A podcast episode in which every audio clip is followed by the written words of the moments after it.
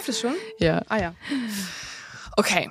Bist du ready Ja. für den Fall? Ich bin ready für den Fall. Den Fall. Wir haben ihn sehr oft angeteased. Wir wollten ihn sogar fast schon wieder schieben, Ja. weil immer wieder neue Infos dazukommen. Ich glaube, ich habe gestern bei uns im Drive versucht, einen Überblick zu gewinnen, was jetzt wirklich in die Folge kommt. Und wir haben acht Dokumente mittlerweile. Ja. Eins heißt die Hintergründe, eins heißt die Insel, eins ist einfach nur Alles. Recherchesammlung. Ja. Oh mein Gott, ich bin ausgerastet. Ich hatte kurz einen kleinen Nervenzusammenbruch im Zug, weil ich nichts mehr, ich dachte kurz, ich verstehe gar nichts mehr. Aber wir sind endlich an dem Ort im Studio, haben die Mikros aufgebaut, jeder ein Glas Wasser vor uns und sind ready für. Bereit. Jeffrey Epstein. Und damit herzlich willkommen zu Mord of X. Mein Name ist Lynn Schütze Mein Name ist Leonie Bartsch. und wir sprechen über den True Crime Fall unserer Zeit. Also, es ist wirklich Durchatmen erstmal. nach O.J. Simpson Oh mein einer Gott. dieser Recherchen, wo ich dachte, es wird niemals enden. Es geht immer noch weiter und vielleicht nehmen wir dazu auch noch zehn Folgen auf, weil Wer es gibt weiß. so viel, es tut sich so viel und auch gerade jetzt ist ja der Epstein-Fall total in der Öffentlichkeit. Immer wieder sprechen Leute darüber, weil ja immer wieder Gerichtsdokumente veröffentlicht werden. Ja. Und ich weiß nicht, wie es dir ging, Leo, aber als wir mit der Recherche angefangen haben, war ich zuerst mal verwirrt, weil da waren Na, so voll. viele Fragen. Ähm, was ist genau passiert? Welche Opfer gibt es? Ähm, was ist den Opfern passiert? Dann aber auch diese Fragen so, wer ist jetzt involviert? Dann kamen immer so Namen auf. Ja, es war Name-Dropping. Es gab so eine Insel. Äh, plötzlich war Trump mit drin, Ja. Clinton, die britische Königsfamilie. Ja. Es waren einfach alle Leute irgendwie involviert, von denen man dachte, warum kennt ihr euch? Warum Mhm. seid ihr auf der gleichen Party? Was passiert hier? Und was hat es mit dieser ominösen Insel auf sich? Also es ist ein Fall mit sehr vielen Fragen. Ich glaube, viele der Hörerinnen und Hörer dieser Folge haben von Jeffrey Epstein und von der Mhm. Insel und den Verbrechen, die dort passiert sind, schon gehört und irgendwie auch vielleicht die, mal die Netflix-Doku reingeschaut, die bekannt ist oder die Nachrichten gelesen. Ich glaube, es geht aber auch ganz schön vielen wie uns am Anfang, Ja. dass sie ganz viele Fragen haben. Und man den Namen kennt, aber nicht die ganzen Details im Fall. Und genau darum kümmern wir uns in den nächsten beiden Folgen. Also es ist ein Zweiteiler. Heute erzählen wir euch erst eine Geschichte aus der Sicht von einer Person und in der nächsten Folge geht es dann um alle offenen Fragen. Es geht um die aktuelle Situation und es geht um andere Dinge, aber wenn ich das jetzt sage, dann spoiler ich, glaube ich, zu viel. Die großen Fragen beantworten wir nächste Woche. Es gibt einfach so viel zu diesem Fall. Und was vielleicht aber für diese Woche noch wichtig zu beachten ist, die Opfergeschichte, die wir erzählen, basiert natürlich größtenteils auf den Angaben der Betroffenen. Und wir haben uns hier vor allem auf ein Buch des Journalisten Nigel Cawthorne bezogen. Und dieser ordnet auch Widersprüche und Gegenpositionen immer wieder ein. Und auch wir werden uns bemühen, das in diesem Fall zu tun. Die Geschichte, die wir heute erzählen, ist auf jeden Fall nachweislich auch zahlreichen anderen Mädchen mit ähnlichen Hintergründen genauso passiert. Es ist nur eine von vielen Schicksalen im Fall Jeffrey Epstein. Aber bevor es losgeht, natürlich noch mein zu dumm zum Verbrechen.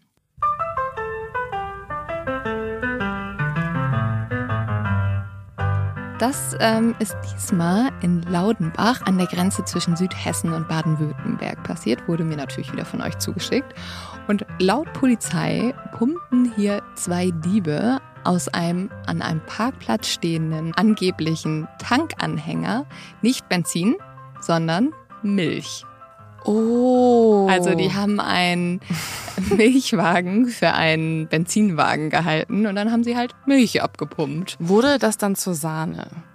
Weiß ich nicht. Weißt du, der hitzt und dann war das Auto kaputt und dann konnten sie einfach ganz viel Eiscreme essen mit Vielleicht- Sahnetopping. Vielleicht waren das auch Eisdiebe und eigentlich ist es gar kein zu dumm zum Verbrechen. Naja, das ähm, Wow. war, glaube ich, nicht der beste Treibstoff für so ein Auto. Aber jetzt geht es auf jeden Fall weiter mit unserem Fall. Und bevor wir mit unserem Fall starten, es ist wahrscheinlich den meisten von euch schon bewusst, aber hier auch nochmal eine kleine Triggerwarnung. Es geht heute um den sexuellen Missbrauch an Minderjährigen.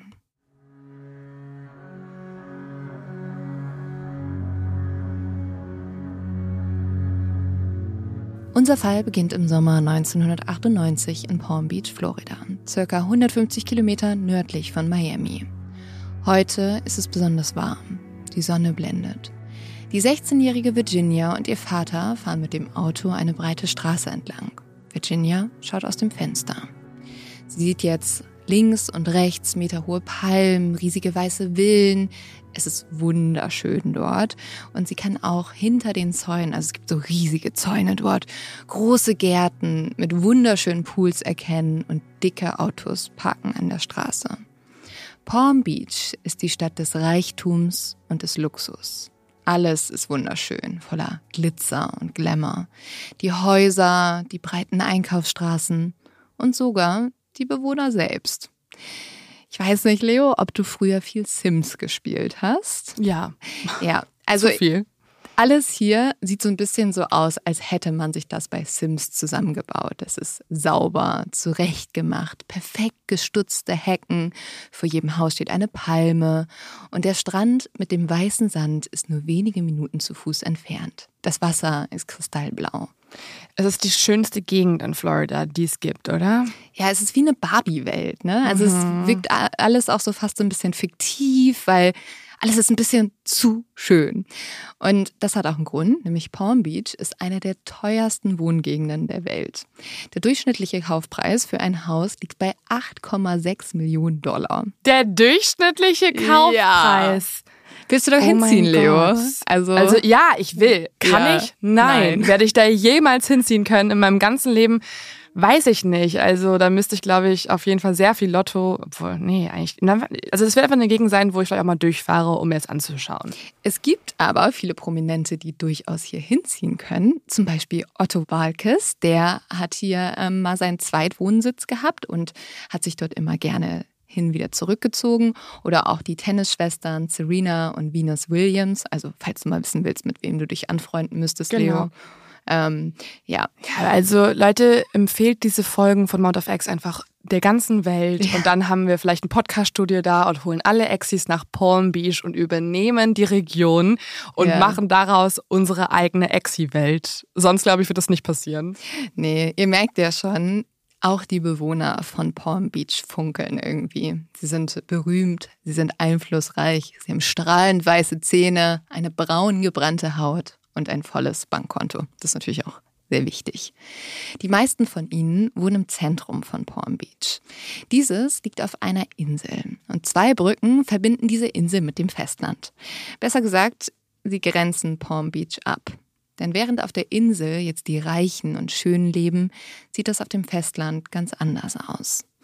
Hier gibt es auch Gegenden, wo die Menschen nur sehr wenig Geld haben, sich jeden Tag fragen, wann das nächste Gehalt kommt und wo statt Glitzer und Glamour Existenzängste und Verzweiflung der Alltag sind. Das finde ich eh immer so eindrücklich, dass in vielen Städten oder vielen Gegenden das sich sehr stark abwechselt. Also da, wo es wunderschön ist, muss man nur ein paar Minuten weiterfahren und plötzlich kommst du auch in LA, irgendwie in den Drogendistrikt, wo super viele Obdachlose leben, wo es dreckig ist und gefährlich und einfach halt sehr, sehr hart für die Menschen. Und dann fährst du den Berg hoch und bist plötzlich irgendwie auf dem Anwesen von Heidi Klum und das ist wunderschön. Also es ist einfach sehr nah beieinander und das finde ich schon immer sehr ähm, eindrücklich, weil es auch nochmal zeigt einfach, wie groß der Unterschied ist zwischen reich und arm. Diesen Unterschied erleben jetzt Virginia und ihr Vater am eigenen Leib. Die beiden kommen nämlich aus genau so einer Gegend, also einer nicht so guten Gegend. Und jetzt heute fahren sie über diese Brücke und sie fahren auf einmal in eine schöne, saubere, perfekte Welt. Virginia und ihr Vater sind auf dem Weg zum 385 El Brio Way, eine Villa mitten an der Uferpromenade. Diese Häuser, die so direkt am Wasser stehen, die werden auch Waterfront Houses genannt. Also das sind wirklich die Häuser in der besten Lage. Ja, ich finde schon fast den Namen auch irgendwie lustig. El Brio, also so der El Brillo, der brillante, scheinende Weg. Wow, Ja. alles glänzt. Ja, und du musst dir vorstellen, Virginia, die ist jetzt total aufgeregt. Ihr Herz schlägt bis zum Hals. Sie ist sich sicher, der heutige Tag kann alles verändern, ihr Leben verändern. Er bringt sie jetzt endlich auf die andere Seite der Brücke, weg von dem Schlimmen, dem Bösen, hinein in die Welt des Glamours. Jetzt wird alles gut werden. Virginia wird jetzt aus ihren Gedanken herausgerissen, weil das Auto kommt zum Stehen und ihr Vater sagt, das müsste es sein. Und er nickt zu einem großen Grundstück hinüber. Von der Straße aus ist das Grundstück nur wenig einsehbar, da es von einer dichten grünen Hecke umgeben ist. Virginias Blick wandert über das weiße Tor zu der Einfahrt. Diese ist gesäumt von Palmen, die in den Himmel wachsen. Und dahinter steht eine große weiße Villa. Ich habe dir auch ein Bild mitgebracht, Leo. Das würde ich auch noch mal auf Instagram hochladen. Was siehst du denn? Ich sehe meine Zukunft, die es leider nie sein wird. Ich wünschte, es wäre so. Ja. Es sind unfassbar hohe Palmen. Also irgendwie habe ich selten so hohe Palmen mhm. gesehen, denke ich mir gerade. Und eine, ja, es ist ein wunderschönes Haus. Ich finde, für Amerika ist es immer noch durchschnittlich, weil da ja sehr viele große Häuser existieren. Aber ähm, ja, also ich glaube, man kann da sehr gut Urlaub machen. Und man merkt auch, man möchte Privatsphäre haben, ja, die Person, die dort wohnt, weil man erkennt ja. nicht so viel. Es ist eine, eine, ein weißes, großes Tor davor, das den Blick versperrt und auch eine sehr hohe grüne Hecke vor dem Haus. Ja, eigentlich siehst du ja gar nicht so viel, außer vor allem Palmen. Das liegt daran, dass auf jeden Fall, wer auch immer dort wohnt, ähm, nicht so richtig will, dass man auch viel sieht. Also die Fenster, die jetzt zur Straße sind, die sind eher klein und schmal mal und man kann nicht so wirklich in das Haus schauen. Was man aber sieht, ist, dass überall auch Überwachungskameras sind. Es gibt nur eine Person, die jetzt in das Haus schauen kann, nämlich Virginia, weil die Haustür öffnet sich. Im Eingang steht eine nette Frau mit dunkelbraunen Haaren und einem breiten Lächeln. Virginia kennt sie bereits, weil die Frau ist auch der Grund, warum Virginia heute hier ist, auf der anderen Seite der Brücke, in der Welt der Reichen und Schönen. Die Frau kommt jetzt auf das Auto von Virginias Vater zu. Sie grüßt die beiden höflich, gibt denen ein Küsschen links, ein Küsschen rechts und dann bittet sie die beiden herein. Endlich wird mein Traum wahr, denkt Virginia. Zu dritt gehen die jetzt durch die Haustür, aber diese Frau ist jetzt nicht besonders bedacht darauf, dass Virginias Vater da bleibt. Ähm, sie sind jetzt gerade erst durch die Haustür durch. Da sagt die Frau eigentlich schon wieder, dass Virginias Vater gehen kann, beziehungsweise begleitet ihn nach draußen. Sie versichert ihm aber, er müsse sich keine Sorgen machen. Weiß ich nicht, ob das so ist. Du bist jetzt natürlich auch, weil du weißt, worum es geht, ähm, ja, rechnest du mit anderen Dingen. Aber ansonsten, der Vater sieht ja erstmal, das ist alles total geregelt da. Es ist eine nette Frau, die ja. dieses Mädchen begrüßt. Also ich glaube, das ist halt der Knackpunkt. Die Frau, die ihm hier entgegengekommen ist, hat eine Ausstrahlung von, du kannst mir vertrauen, ja. ich bin seriös, ich bin eine aus der Welt, in der du gerne wärst. Und ich glaube, der Vater hat dann eher Respekt vor der Frau, mhm. ähm, als dass er sich irgendwie Gedanken macht. Ja, und der, die Frau sagt jetzt Virginias Vater sogar, dass sie einen Angestellten bitten würde, seine Tochter nach Hause zu bringen. Also er muss noch nicht mal wieder herkommen. Virginias Vater verabschiedet sich jetzt. Er läuft zurück zum Auto und fährt davon. Es gibt noch kurz ein Küsschen links, ein Küsschen rechts. Dann heißt es Ciao, Tschüss und bis später. Ganz allein wird Virginia jetzt schüchtern. Was soll sie tun? Wie soll sie sich verhalten? Aber die nette Frau gibt ihr sofort Anweisungen. Der Boss erwartet dich oben schon, sagt sie. Und sie geleitet Virginia die Treppe in den ersten Stock hinauf. Als Virginia jetzt nach oben geht, also diese Treppe hochläuft, bemerkt sie, dass überall so Bilder stehen im Flur. Und zwar sind das Bilder von jungen Mädchen und Frauen und einige von ihnen sind nackt. Das findet jetzt oh. Virginia irgendwie ein bisschen komisch. Also warum stehen da überall Bilder von nackten Frauen rum? Und es sind ja auch nicht nur ein paar, es sind ja jetzt überall solche ja, Fotos. Ja, und die Frau bemerkt jetzt aber, dass sich Virginia damit so ein bisschen unwohl fühlt und deswegen fängt sie schnell Smalltalk an und versucht sie abzulenken. Virginia versucht es einfach auszublenden, was sie gerade gesehen hat, weil das hier ist ihr Traum. Alles ist okay, sagt sie sich. Virginia will nämlich Masseurin werden. Und heute hat sie die Chance, endlich einen festen Job zu bekommen und in ihrer Ausbildung einen Schritt weiterzukommen. Denn die nette Frau hat die 16-Jährige angesprochen und ihr eine professionelle Ausbildung als Masseurin angeboten. Das ist eine Chance, die Virginia, die ja eigentlich aus nicht so einer guten Gegend kommt, sich nie zu erträumen gehofft hat und die sie vor allem auch nicht so schnell wiederbekommen wird. Es ist halt wichtig zu wissen, dass in den USA eigentlich jegliche Art von Ausbildung super teuer ja. ist. Also an die Uni zu gehen ist super teuer.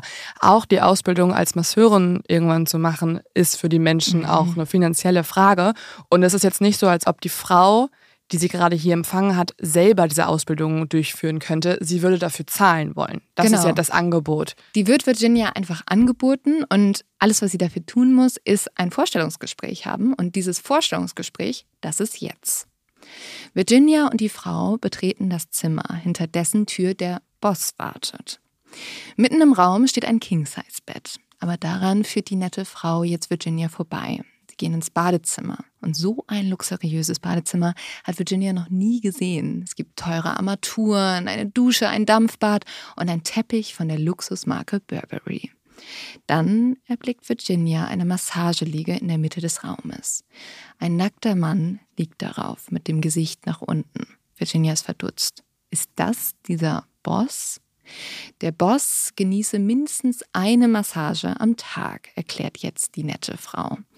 Er ist Multimilliardär, Banker und Börsenmakler. Er hat also sehr viel Stress auf seinen Schultern, deswegen braucht er diese Massage. Also ich muss ja sagen, ich würde auch gerne eine Massage pro Tag bekommen. Nur es ist natürlich eine andere Sache, ob man dann schon einer fremden Frau gegenüber erstmal höflich entgegentritt oder da schon nackt liegt. Was Weil, ja, okay. sehr, obwohl, naja, also warst du schon mal bei einer Massage?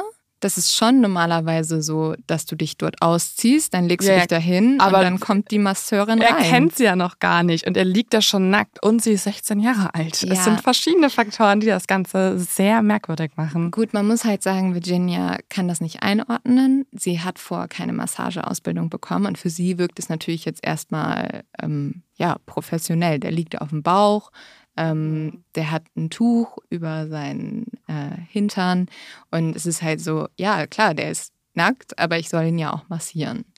Virginia muss sich jetzt beweisen und zeigen, dass sie das Zeug zur Masseurin hat. Die Frau zeigt Virginia die Massagetechniken, die der Boss am liebsten mag. Sie soll anfangen bei den Zehen und dann den ganzen Körper hochwandern. Virginia denkt sich, das ist sicher ein Teil meiner Ausbildung. Sie ist, wie gesagt, 16 Jahre alt und weiß nicht, wie sowas läuft. Und irgendwie mag sie den Mann, der ja Boss genannt wird, auch ganz gerne. Er wirkt so ein bisschen wie so ein freundlicher Onkel und Virginia fühlt sich erstmal sicher in seiner Nähe. Während der Massage werden Virginia nun von der Frau und auch dem Boss Fragen zu ihrer Vergangenheit gestellt. Sie berichtet jetzt sehr offen und ehrlich, dass sie eine sehr schlimme Vergangenheit hatte, dass sie sexuelle Gewalt erlebt hat und ähm, ja, in vielen Dingen traumatisiert wurde. Sie sagt auch, dass ihr deshalb diese Chance für die Ausbildung so viel bedeutet, weil sie all diese schlimmen Dinge erlebt hat. Und jetzt reagiert der Boss ein bisschen ungewöhnlich. Er sagt nämlich, du bist ein naughty girl, also ein böses Mädchen. Und er dreht sich jetzt um und er hat eine Erektion. Virginia erstarrt. Sie läuft rot an. Retier blickt sie jetzt zu der Frau und diese Frau trägt kein Oberteil mehr. Virginia ist natürlich total verwirrt. Sie weiß nicht, was passiert. Und auf einmal beginnt die Frau auch Virginia, das 16-jährige Mädchen, auszuziehen. Erst ihr T-Shirt, dann die Hose und die Frau kommentiert jetzt auch Virginias Little Girl Undies und sagt, oh, deine kleine Mädchenunterwäsche, wie süß. Und oh das scheint den Boss nur noch mehr zu erregen. Virginia soll jetzt die Nippel des Mannes lecken und ihn befriedigen, während die Frau sie am Intimbereich berührt. Angeblich ist das alles noch ein Teil der Massage. Und dann soll Virginia auf den Massagetisch steigen. Der Boss will Sex mit ihr. Virginia fragt sich jetzt, was wohl passieren würde, wenn sie es nicht tut. Was, wenn sie einfach schreit oder flieht. Sie denkt sich, dass das nichts bringt. Sie hat Angst davor, was passiert und so gehorcht sie einfach. Sie tut einfach alles, was ihr gesagt wird. Ich muss sagen, es ist ein junges Mädchen, das zwei erwachsenen Leuten gegenübersteht. Es ist so schlimm. Es ist leider genau das, was sie ja auch schon von ihrer Vergangenheit erzählt hat. Und das wird jetzt halt hier komplett ausgenutzt. Also ich finde es auch sehr auffällig, wie schnell es geht. Also, dass er beim allerersten Treffen direkt auch Sex verlangt und sie da reinzieht, weil es gibt ja auch durchaus Fälle, wo es ein bisschen länger gedauert hat. Aber ich glaube, dadurch, dass sie schon von ihrer Vergangenheit erzählt hat und von ihren traumatischen Ereignissen, weiß er genau, dass er es sich hier erlauben kann. Ja, es ist auch ein bisschen merkwürdig, weil dieser Mann und die Frau, die tun die ganze Zeit so, als wäre das einfach normal. Mhm. Als wäre das ein normaler Teil einer Massage. Ja, das ist ja ihre Taktik, damit genau. sie Virginia halt verunsichern können mhm. und ihr das Gefühl geben, sie übertreibt, wenn sie jetzt abbricht oder so. Und es wird auch tatsächlich danach ganz professionell damit umgegangen. Also Virginia bekommt dann die Anordnung, den Mann zu waschen, abzutrocknen. Und es wird ihr gesagt, du hast das Zeug dazu, eine Massagetherapeutin zu werden. Mhm. Das Bewerbungsgespräch war großartig fertig. Das sagte jetzt die Frau. Also die tut halt so, als wäre das jetzt ein richtiges Bewerbungsgespräch gewesen und sagt, ja, das hast du super gemacht. Und dann bekommt Virginia 200 Dollar in die Hand gedrückt und ihr wird gesagt, sie soll am besten am nächsten Tag schon wiederkommen. Die 16-jährige Virginia ist verunsichert. Sie tut aber alles dafür, sich das nicht anmerken zu lassen, weil sie ist irgendwie auch verwirrt, weil die haben das ja als ganz selbstverständlich wahrgenommen. Ich glaube auch, dass diese Frau nochmal da war, hat natürlich das nochmal sich anders anfühlen lassen. Und mhm. ähm, ich glaube, sie hinterfragt jetzt auch gerade, war das wirklich falsch, was mir da passiert ist oder ist das einfach so?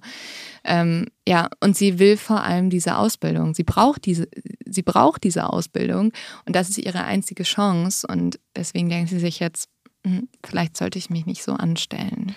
Ich glaube, ganz, ganz viel, wie sie hier reagiert, hat halt einfach mit den Erfahrungen zu tun, die sie schon gemacht hat. Und deswegen finde ich es auch voll wichtig, dass wir uns gleich mal anschauen, wer sie überhaupt genau ist, weil das erklärt einfach, was für ein, ja, was für ein Opferschema hier überhaupt mhm. vorherrscht und warum sie so reagiert, wie sie reagiert. Ja, und ähm, wir müssen vielleicht auch kurz sagen, es hat, glaube ich, auch was mit der Situation zu tun. Also sie wurde jetzt nicht in eine dunkle Ecke gezogen und irgendwie offensichtlich vergewaltigt, sondern es passiert ja alles hier total so keine Ahnung, so versteckt. Ihr Vater fährt sie dorthin. Das es ist aber so, auch schon, genau. Weißt du, es ist so, es ist klar, es ist total schön, das Haus ist total schön, es ist eine Riesenchance. Dann ist da diese Frau, die sie die ganze Zeit begleitet und ihr wird eigentlich die ganze Zeit gesagt, das ist normal. Mhm.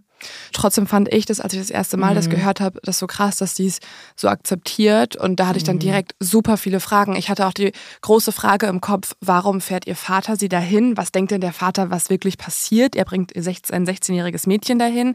Naja, er denkt tatsächlich, es ist eine Chance für seine Tochter und sie kriegt einfach eine Massageausbildung. Und tatsächlich denken ihre Eltern das jetzt auch weiter, weil Virginia erzählt ihren Eltern nichts davon, was passiert ist. Auch so ein bisschen aus Scham, das ist, passiert mhm. ja sehr oft bei sowas. Aber trotzdem hat sie halt ein komisches Gefühl. Und ehrlich gesagt weiß sie auch nicht, dass es zahlreichen anderen jungen Mädchen und Frauen gerade genauso geht wie ihr. Virginia denkt nur an die Chance auf ein neues Leben und auf ein Leben, das sie endlich aus all dem Grauen befreit. Ja, und ich glaube, jetzt müssen wir einmal darüber sprechen, wer Virginia ist. Du hast es gerade schon angesprochen. Man merkt ja, dass es ihr nicht so gut geht, dass sie nicht so eine gute Vergangenheit hat. Ähm, sie ist erstmal in Kalifornien geboren worden. Mit vier Jahren zieht aber ihre Familie nach Florida, da ihr Vater einen Job auf dem Feriengrundstück von Donald Trump bekommt. Oh. Ja, das wird auch noch wichtig werden. Und ähm, Virginias Eltern sind auch nicht immer die besten Eltern, weil die glauben an körperliche Züchtigung. Und Virginia wird von klein auf für jegliches Fehlverhalten geschlagen. Nach dem Umzug lebt die Familie auf dem Land in der Nähe von Palm Beach und die Gegend ist, wie ich vorhin schon erzählt habe, nicht besonders schön. Die Menschen haben hier kaum Geld. Vor den Grundstücken hängen Schilder, auf denen steht Vorsicht vom bissigen Hund und der nächste Supermarkt ist Kilometer entfernt. Doch Virginia liebt es hier trotzdem. Sie hat ein Pferd namens Brumby, mit dem sie die langen Straßen entlang reitet und oft geht sie in einem kleinen See schwimmen. Virginias Mutter zieht ihrer Tochter jeden Tag schöne Kleider an und bindet ihr eine passende Schleife ins Haar. Virginias Leben ist zwar nicht immer einfach, aber sie ist glücklich und hat nicht so viele Sorgen. Doch alles ändert sich, als sie im Alter von sieben Jahren von einem engen Familienfreund sexuell missbraucht wird. Und das nicht nur einmal. Später wird sie sagen, ich wurde von einem sehr glücklichen Kind zu einem völlig anderen Menschen. Also wir merken hier, sexueller Missbrauch ist etwas, das Virginia, seitdem sie ein Kind mhm. ist, kennt. Und das ist so ein Knackpunkt, das ist so wichtig, dass wir uns das merken, weil das wird nicht bei Virginia nur der Fall sein. Ja, und Das kleine glückliche Mädchen, das einmal Virginia war, das gibt es jetzt nicht mehr. Als Jugendliche reist Virginia mehrmals von zu Hause aus und gerät immer wieder in Probleme. Virginias Eltern sind jetzt mit ihr überfordert und sie bringen das Mädchen in Erziehungscamps. Hier lebt sie unter anderem auch in Pflegefamilien und Virginia hasst es. Sie erzählt, dass diese Camps für sie wie Gefängnisse waren. Sie bricht jetzt aus, sie läuft davon und im Alter von 13 Jahren lebt sie auf den Straßen von Miami. Dort wird sie verprügelt, muss manchmal mit älteren Männern Sex haben, um sich die nächste Mahlzeit leisten zu können. Und sie hat kaum noch Freunde. Ihre Familie hat sich teilweise auch von ihr abgewandt. Und Virginia ist verzweifelt, geschwächt und hungrig. Das finde ich so krass. Sie ist 13 und ihre Familie holt sie nicht von der Straße runter. Nein. Was das ist also mhm. als Kind in diese Welt reinzugeraten, ohne Kontakt zu den Eltern, ja. schrecklich. Das ist richtig schlimm. Und eines Tages taucht dann auch ein Mann auf der Straße auf und er stellt sich als Ron Eppinger vor. Er sagt, er sei Inhaber der Modelagentur Perfect Ten und er verspricht jetzt Virginia, sie bei sich aufzunehmen und sich um sie zu kümmern. Und Virginia denkt sich jetzt, oh, endlich, endlich kriege ich ein besseres Leben, endlich habe ich jemand, der sich um mich kümmert. Aber es wird jetzt nur noch schlimmer, weil dieser Mann weiß ganz genau, warum er sich dieses gebrochene Mädchen von der Straße aussucht. Die Modelagentur von Ronald, genannt Ron Eppinger, ist nämlich nur eine Fassade. In Wirklichkeit versteckt sich dahinter nichts anderes als ein internationaler Sexhandel. Für mehr als 1000 Dollar pro Stunde vermietet Ronald nämlich junge Mädchen an seine superreichen Kunden. Man muss nämlich sagen, Florida ist ja eigentlich der sogenannte Sunshine State und es ist dort immer schön sonnig, es gibt tolle Strände, Vergnügungsparks, Casinos und Sportveranstaltungen und dadurch kommen natürlich jedes Jahr tausende Touristen hierhin. Und die wollen Spaß beziehungsweise das, was sie als Spaß definieren. Und dafür sind viele von ihnen bereit, sehr viel Geld auszugeben. Tausende Frauen leben in Florida unfreiwillig im Sexhandel. Sie werden durch Manipulation, Gewalt und mit Drogen gefügig gemacht und ausgebeutet. Täter von Sextrafficking suchen gezielt nach verletzlichen Minderjährigen, die sie leicht kontrollieren und manipulieren können. Einsame Teenager wie Virginia. Die Zeit bei Eppinger ist für Virginia wie ein einziger Albtraum. Eppinger setzt sie unter Drogen und vergewaltigt sie, zwingt sie an Orgien teilzunehmen und sie versucht immer wieder zu fliehen, aber Eppinger überwacht sie so stark, dass sie nicht gehen kann. Also sie ist jetzt gerade mal irgendwie 13 Jahre ja. alt, super jung, unfassbar. Sie wächst in einer Welt auf, in der sie von Männern missbraucht wird. Mhm. Und das wird quasi ihre Lebensrealität, ihr Alltag. Ja, und jetzt ist es ja schon systematisch. Also jetzt ist sie ja wirklich schon in so einem System drin, wo sie verkauft wird. Das ist so unglaublich. Aber das FBI kommt zum Glück Eppinger auf die Sprünge. Ein SWAT-Team stürmt Eppingers Bordells und Virginia wird befreit. Sie erzählt den Agenten jetzt alles, was sie über Eppingers Handeln weiß. Ihr Vater holt sie vom Revier ab, sagt aber auch, dass ihre Mutter sie nicht zu Hause haben will. Boah, ja. Mein Gott. Mhm. Angesichts ihrer Vorgeschichte mit Drogenmissbrauch wird Virginia jetzt in das Growing Together Behandlungszentrum in Lake Worth, Florida gebracht. Und auch diese Erfahrung war traumatisch. Ehemalige Patienten und Patientinnen behaupten, sie seien dort gefoltert und einer Gehirnwäsche unterzogen worden und hätten eine posttraumatische Belastungsstörung wie ein Vietnamkriegsveteran. Laut einer Untersuchung der New York Times seien körperlicher und sexueller Missbrauch in diesem Behandlungszentrum anscheinend üblich gewesen. Also sie kommt in eine Klinik oder in ein, ein Behandlungszentrum, wo ihr eigentlich geholfen werden soll, aber laut Patientenberichten genau das Gegenteil passiert mit ja, den also Hilfsbedürftigen. Sie geht von einer Hölle in die nächste. Mit 15 Jahren darf Virginia wieder zu Hause einziehen. Endlich sieht es so aus, als hätte ihr Leben eine positive Wendung genommen. Virginia ist entschlossen, ein neues, geordnetes Leben zu starten. Über ihren Vater bekommt sie sogar einen Job. Er ist Hausmeister im exklusiven Club Mar-a-Lago in Palm Beach, Florida. Der Besitzer Donald Trump. Damals ist er noch nicht US-Präsident, sondern Immobilienmogul. Dieser Minijob soll das Eintrittsticket in Virginias neues Leben sein. Was Virginia nicht weiß, in der glamourösen Luxuswelt des Mar-a-Lago ist das Jagdgebiet zweier skrupelloser Menschen, Jeffrey Epstein und Ghislaine Maxwell, der Boss und die Frau. In Mar-a-Lago ist Virginia eine von vielen jungen, schönen Mädchen, die dort arbeitet. Virginia trägt einen weißen, kurzen Rock und ein Poloshirt, ihre Arbeitsuniform. Virginia ist ein unscheinbares, natürliches und sehr hübsches Mädchen. Sie hat volles, blondes, welliges Haar, das ihr bis zur Brust geht und das sie gern offen trägt. Sie ist sportlich, schlank, hat ein freundliches und ein bisschen verschmitztes Lächeln. Ihre schmale Oberlippe verschwindet ein wenig, wenn sie lächelt. Um ihren Hals trägt sie meist eine silberne Kette mit einem Kreuzanhänger. Virginia ist wunderschön. Eine junge Frau, der man von außen all den Schmerz nicht ansieht. Ich habe dir ähm, ein Bild auch mitgebracht, das laden wir auch hoch. Ich finde, man sieht wirklich nicht, dass sie so eine harte Vergangenheit hat. Ja, also die Frage ist natürlich, inwiefern erkennt man das mhm. Leuten an? Sie ist ja auch noch super jung. Mhm. Aber ja, man würde erstmal auf den ersten Blick denken, auch das Foto, das du mitgebracht hast, ist irgendwie im Urlaub entstanden. Sie ist braun gebrannt und mhm. sieht aus wie, ja, irgendwie meine Schwester, die ich fotografieren sollte ja. am Strand, als wir auf Kreta waren oder so. Mhm. Also so ist der Vibe, aber dass da so viel schon passiert ist, ist eigentlich unvorstellbar. Die Mar-a-Lago-Villa liegt direkt am Meer. Die Wände sind mit Gold und Stuck verziert. Das ganze Gelände gleicht einem kleinen Schloss. Große Treppen, Türmchen, Springbrunnen, Wendeltreppen. Um einen türkisen Pool in der Mitte des Anwesens stehen gelbe Sonnenschirme und mehrere Liegen. Auf den Partys sind die meisten Frauen Models aus Miami. Donald Trump ist hier sehr wichtig, dass mehr Frauen als Männer anwesend sind. Mindestens drei Frauen auf zwei Männer lautet die magische Formel. Ja, also damit halt hier viele junge, hübsche Frauen sind und die Männer entertained sind.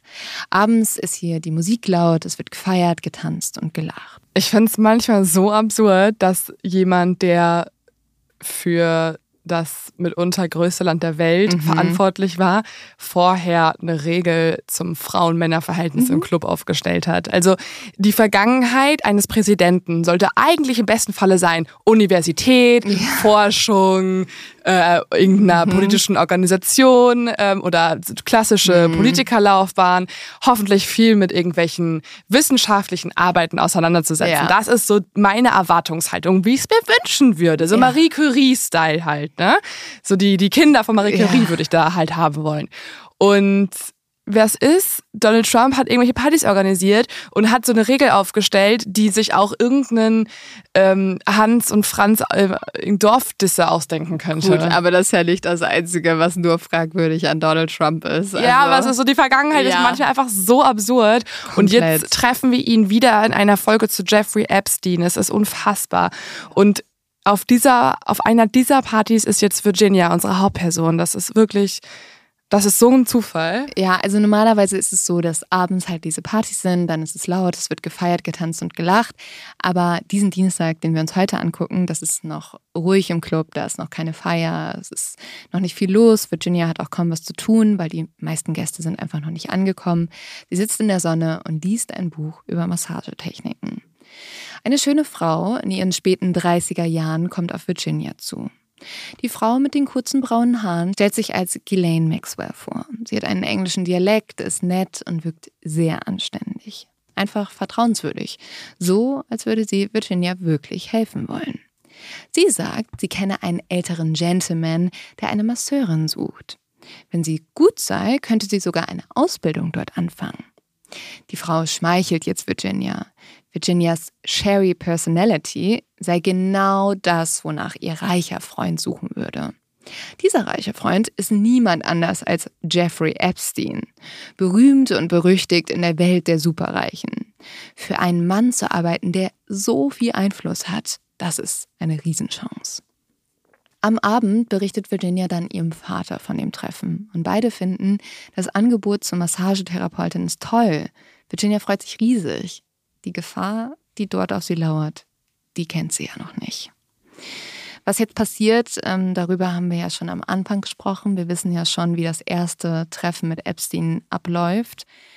Und Als sie nach ihrem ersten angeblichen Ausbildungstag Epsteins Villa verlässt, spürt Virginia ja, dass etwas nicht richtig ist. Ja, und all diese Erfahrungen, die erklären ja jetzt auch, warum sie an ihrem ersten Tag bei Jeffrey Epstein so reagiert hat. Also warum sie wieder in dieser Situation ist und warum sie jetzt wahrscheinlich auch nach Hause geht und erstmal denkt, boah, ich habe Geld verdient, es könnte echt alles besser werden.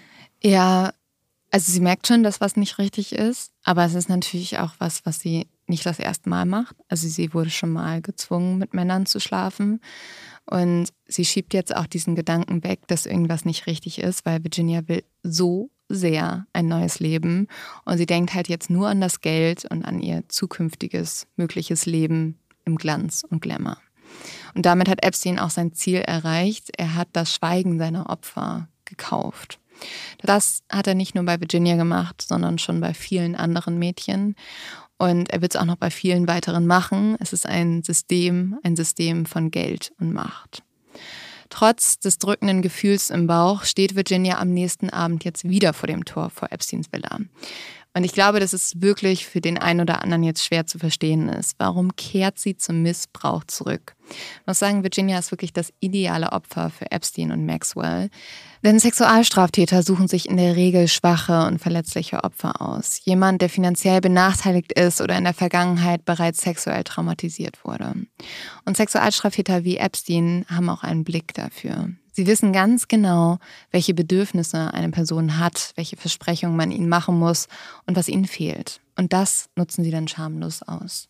Die jungen Frauen und Mädchen, die Epstein und Maxwell auswählten, waren nicht in der Lage zu erkennen, was da passierte.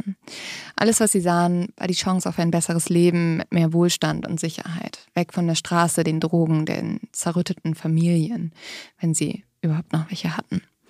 So geht es ja auch Virginia. Sie selbst sagt in einer Netflix-Doku Folgendes. Ich war für sie das perfekte Opfer. Wofür mich Epstein wirklich geliebt hat, war, dass ich nie zu viele Fragen gestellt habe. Ich bin die Leiter sehr schnell mit ihm hinaufgestiegen. Ich habe getan, was er gesagt hat. Ich habe ihm die Socken angezogen, bevor er ins Bett ging und ihm alle sexuellen Bedürfnisse befriedigt. Ich stand ihm immer zur Verfügung. Er sagte zu mir, du machst das alles so gut. Du wirst die Welt bereisen und die Menschen kennenlernen, von denen du nie gedacht hast, dass du sie kennenlernst. Und ich war die Sklavin dieser Leute. Und dann wurde ich zur Ware.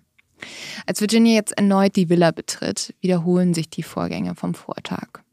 Auch Maxwell ist wieder mit dabei. Virginia wird anschließend erneut bezahlt und nach Hause gefahren. Am nächsten Nachmittag klingelt ihr Telefon. Maxwell sagt, sie solle schon wiederkommen und sie bittet Virginias nichtsahnenden Vater, sie zur Villa zu bringen. Dieses Mal ist Maxwell nicht da. Sie habe etwas zu tun, hat sie am Telefon erklärt. Auf dem Weg ins Badezimmer fällt Virginias Blick erneut auf die Nacktfotos auf dem Tisch im Flur. Es sind so viele Mädchen und junge Frauen. Virginia fragt sich, ob ihr Bild hier auch bald stehen wird. Der Missbrauch wiederholt sich jetzt zum dritten Mal. Virginia wird zum dritten Mal bezahlt und wieder nach Hause gefahren. Dieser Ablauf wird zur täglichen Routine für das noch minderjährige Mädchen. Mal ist Maxwell dabei, mal nicht. Manchmal ist sogar noch ein weiteres Mädchen da und soll mit Virginia was zusammen machen. Dieser Ablauf ist irgendwann so vorhersehbar, so gleich, dass es sich für Virginia fast wie ein normaler Job anfühlt. Sie leidet aber trotzdem und das macht auch was mit ihr. Sie hat zum Beispiel Schlafstörungen Virginia sagt sich aber immer wieder, dass ihr Leiden sich am Ende auszahlen wird. Ich muss ja mal eine Sache sagen, ne? Also was für eine Frau ist das, die das auch noch mitmacht, ne? Also die äh, Maxwell, G ja. Ghislaine Maxwell. Ja. Also, dass, dass hier Jeffrey Epstein ein absolutes Monster ist und dass alles verwerflich ist, schrecklich ist, gestoppt werden muss, das ist auf jeden Fall auch klar. Ne? Nicht, dass ich jetzt sage, die Frau ist schlimmer, aber man hat es selten mit so einer perfiden Paardynamik zu tun, mhm. dass sie die Mädchen auch noch anlockt und dafür da ist, dass sie sich wohlfühlen und dann den Missbrauch ja komplett mit unterstützt. Und mitmacht, ne? Oh, ja. Genau, und mitmacht auch noch. Also wir hatten, ich glaube, sehr selten bei Mord of X Folgen, wo man genau so eine Tätergruppe hatte, also ein Paar. Ja. Das waren unsere ersten Folgen mal. Ich erinnere mich auch noch an die Barbie mhm. und Ken Killer aus mhm. Kanada, wo sich auch ein Paar darauf festgelegt hat, dass sie das zusammen machen, am Ende sogar die Schwester von der Carla getötet haben. Aber das schockiert mich an diesem Fall halt nochmal auf ganz neue Weise, dass hier ein Paar dahinter steckt und Ghislaine Maxwell das alles auch noch mitmacht. Und darauf kommen wir in dieser Folge nicht so viel drauf zu sprechen, aber es gibt auch Gründe, warum sie mitmacht. Und ihre Rolle im Verbrechen beleuchten wir auch dann nochmal ausführlicher in Folge 2. Ja, man merkt aber auf jeden Fall, dass diese zwei Menschen, jetzt Virginia, dort immer länger halten. Virginia bleibt länger, sie ist täglich dort. Langsam wird sie fast zu einem Teil der Familie oder der Angestellten. Mhm. Sie zieht nicht in Epsteins Haus ein, aber sie ist manchmal auch übers Wochenende da oder auch auf Partys. Und mit der Zeit unterbreitet ihr Epstein immer mehr Angebote. Sie dürfe mit nach New York reisen als eine private Reisemasseurin. Sie würde in seinem Privatjet fliegen und statt 9 Dollar pro Stunde bei Mar-a-Lago, also wo sie vorgearbeitet hat, würde sie jetzt 200 Dollar pro Massage verdienen. Und Epstein, der will auch mehrere Massagen am Tag bekommen. Sie könne also Tausende Dollar in der Woche verdienen. Auch auf seine privaten Anwesen in der Karibik kann Virginia mitkommen. Das ist sie also, die Welt des Glanz und Glamours. Und Virginia ist mittendrin, im teuren Flugzeug, in den Luxusläden, auf den Feiern mit den Champagnerflaschen. Aber Virginia realisiert, das Böse versteckt sich hier nur besser. Hinter all dem Glanz ist der Missbrauch, die Abhängigkeit und zwei Menschen, die glauben, sich alles kaufen zu können. Auch junge Mädchen. Und das funktioniert auch erstmal. Virginia bleibt an Epsteins Seite und begleitet ihn überall hin, auch nach New York. Hier hat Epstein eine Stadtvilla an der Upper East Side und die ist noch viel opulenter und luxuriöser als das Haus in Palm Beach. Auch an den Wänden dieser Stadtvilla in Manhattan entdeckt Virginia zahlreiche Fotos von nackten Mädchen und jungen Frauen. Daneben hängen Fotos, die Epstein mit wichtigen Politikern zeigen, mit den Royals oder sogar dem Dalai Lama. Das musst du dir vorstellen, ne? Fotos von nackten Mädchen neben dem Dalai Lama. Mein Gott. Ja. Würde das der Dalai Lama gut finden, ist jetzt die ja, nächste Frage. Ich glaube eher nicht. Also was man ja auf jeden Fall schon mal sehen kann, ist, dass Jeffrey Epstein absolut sexsüchtig ist. Mhm. Also sein Leben kreist um Sex, um Frauen, vor allem minderjährige Frauen. Ja. Und hier in dieser Villa in Manhattan gibt es auch einen eigenen Massageraum. Der wird nur The Dungeon genannt. Oh Gott. Ja, weil der ist aus schwarzem Marmor gebaut und er ist total dunkel und dämonisch. Hier in New York bekommt Virginia auch ihr eigenes, sehr pompöses Zimmer mit einem riesigen Bett. Die Wände sind goldfarben gestrichen. Und neben dem Bett ist eine Sprechanlage installiert, damit Epstein sie immer erreichen kann, damit sie immer verfügbar für ihn ist. Also es ist wirklich total absurd. Man kann sich das kaum vorstellen. Also vielleicht muss man hier aber auch nochmal sagen, das sind natürlich alles Berichte von Virginia und anderen Betroffenen. Ähm, das sind die einzigen Quellen, auf die wir uns hier berufen können. Äh, es gibt aber schon viele Anhaltspunkte, die teilweise die Erzählungen von Virginia auch belegt haben. Epstein reicht jetzt Virginia 100 Dollar. Sie solle den Big Apple erkunden gehen, sagt er. Als sie zurückkehrt, ist Maxwell sauer. Sie sei zu lange weg gewesen, sagt sie ärgerlich. Epstein müsse immer wissen, wo sie sei. Daraufhin bekommt Virginia jetzt ein Handy. Und Epstein gibt Virginia auch eine neue Aufgabe für ihre Erkundungstouren durch New York. Sie soll jetzt nämlich nach jungen, hübschen Mädchen Ausschau halten. Nach Girl Next Door Types mit blauen Augen und blonden Locken. Es dürfen keine Afroamerikanerinnen sein, keine Goss, keine Prostituierten oder Drogenabhängigen, keine Piercings oder Tattoos. Die Mädchen soll Virginia dann in die Stadtvilla bringen für Sex oder eine lesbische Show. Das ist ja auch so krass, dass sie jetzt auf die Jagd gehen soll. Also sie wird nicht nur missbraucht, sie soll jetzt auch noch als eine ihrer Aufgaben weitere Frauen finden, um sie dann dahin zu bringen. Ja, und Virginia ist natürlich auch total überfordert. Die fragt jetzt Epstein, wie sie das denn anstellen solle. Und er sagt, setz einfach deinen Charme ein, sag den Mädchen, dass sie ganz, ganz viel Geld verdienen können, dass sie für einen Multimilliardär arbeitet und der hat halt eine Vorliebe für attraktive junge Frauen. Außerdem soll sie erwähnen, dass Epstein wichtige Kontakte hat zu Schauspielern, zu Models, zu potenziellen reichen Ehemännern und sie soll auch sagen, dass es ihm auch reichen würde, wenn die Mädchen erst einmal nur vorbeikämen, um ihn kennenzulernen. Virginia macht, jetzt wie Epstein es ihr beauftragt hat, in New York, in Palm Beach und auf Epsteins privater Insel Little St. James auf den US Virgin Islands. Mit den Mädchen, die Virginia mitbringt, macht Epstein genau das, was er auch mit ihr getan hat. Für jedes Mädchen, das Virginia mitbringt, bekommt sie 200 Dollar. Also was Jeffrey Epstein jetzt hier eigentlich installiert hat, mhm. ist das krankeste, absurdeste Sex-Schneeballsystem. Also er holt sich ein Mädchen, was er so unfassbar stark manipuliert, missbraucht und zerstört, sodass sie irgendwann auch dann losgeht und andere Mädchen holt und dadurch werden es immer mehr, ohne dass Epstein selber die Arbeit tun muss. Also er ja. hat quasi ein Schneeballsystem erstellt. Ja, und für Virginia ist das natürlich auch viel angenehmer, ne? Sie muss selber nicht den Missbrauch erleiden, sondern sie muss nur andere Mädchen hinbringen und kriegt das gleiche Geld. Wie geht es Virginia denn innerlich? Weil ich kann mir natürlich auch vorstellen, dass sie die Gedanken hat, oh Gott, ich, mir passiert das, dann passiert das auch noch anderen und dann wiederum sehr mit Schuldgefühlen zu kämpfen hat, wie wir das ja auch bei vielen anderen der Mädchen sehen können später. Ja, also tatsächlich geht es Virginia immer schlechter. Irgendwann fängt sie auch an, ähm, Freundin mit zu Epstein zu bringen, um die Provision zu kriegen. Und mit jedem Mädchen, das Virginia mitbringt, ähm, hasst sie sich selber ein bisschen mhm. mehr und ihr Gewissen wird schwerer. Weil genau das wäre jetzt auch mein Gedanke. Es ist ja nicht so, dass sie dann Geld kriegt und einfach wahrscheinlich sich denkt, oh, boah, mega geil, jetzt kaufe ich mir noch eine schöne Tasche, mhm. sondern sie sieht ja dann, dass es auch mit Leuten jetzt passiert, die ihr was bedeuten. Ja, es ist für sie halt ein bisschen verwirrend, weil zum Beispiel Maxwell ist auch die ganze Zeit dabei und ich glaube, Virginia weiß immer noch nicht so ganz, es sind jetzt Maxwell und Epstein, sind das Freunde von mir, wie eine Art komische Eltern für mich. Also das sind ja auch Leute, die ihr mittlerweile auf eine gewisse Art und Weise irgendwie nahestehen und ist das hier richtig? Mache ich, die sagen ja auch die ganze Zeit, ja, es ist das was Gutes, du machst diesen Frauen Möglichkeiten auf, so. Und sie ist halt total verwirrt, ihr geht es aber auf jeden Fall nicht so gut damit. Und ihr macht auch dieser Missbrauch und natürlich auch der Druck, immer mehr zu schaffen. Seit sie Epstein kennengelernt hat, hat sie sich von ihrer Familie völlig entfremdet. Sie kann es nämlich einfach nicht mehr ertragen, ihre Eltern anzulügen. Und Virginia hat jetzt ständig Kopfschmerzen und die gehen einfach nicht mehr weg. Zurück in Palm Beach sucht Virginia einen Arzt auf, der ihr Xanax verschreibt.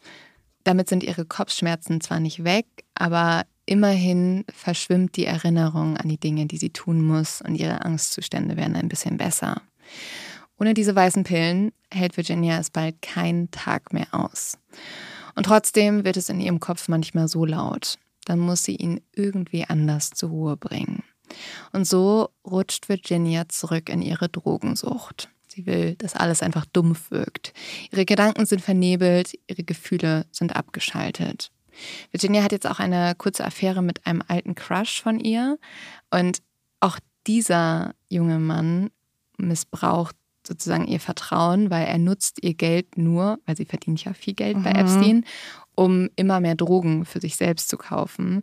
Und Virginia erwischt ihn dann im Bett mit einem anderen Mädchen. Und das erzählt sie jetzt Epstein, weil sie hat ja nicht viele Vertrauenspersonen. Gott. Und Epstein lacht dann nur drüber und sagt, er tat nur das, was jeder Mann tun würde.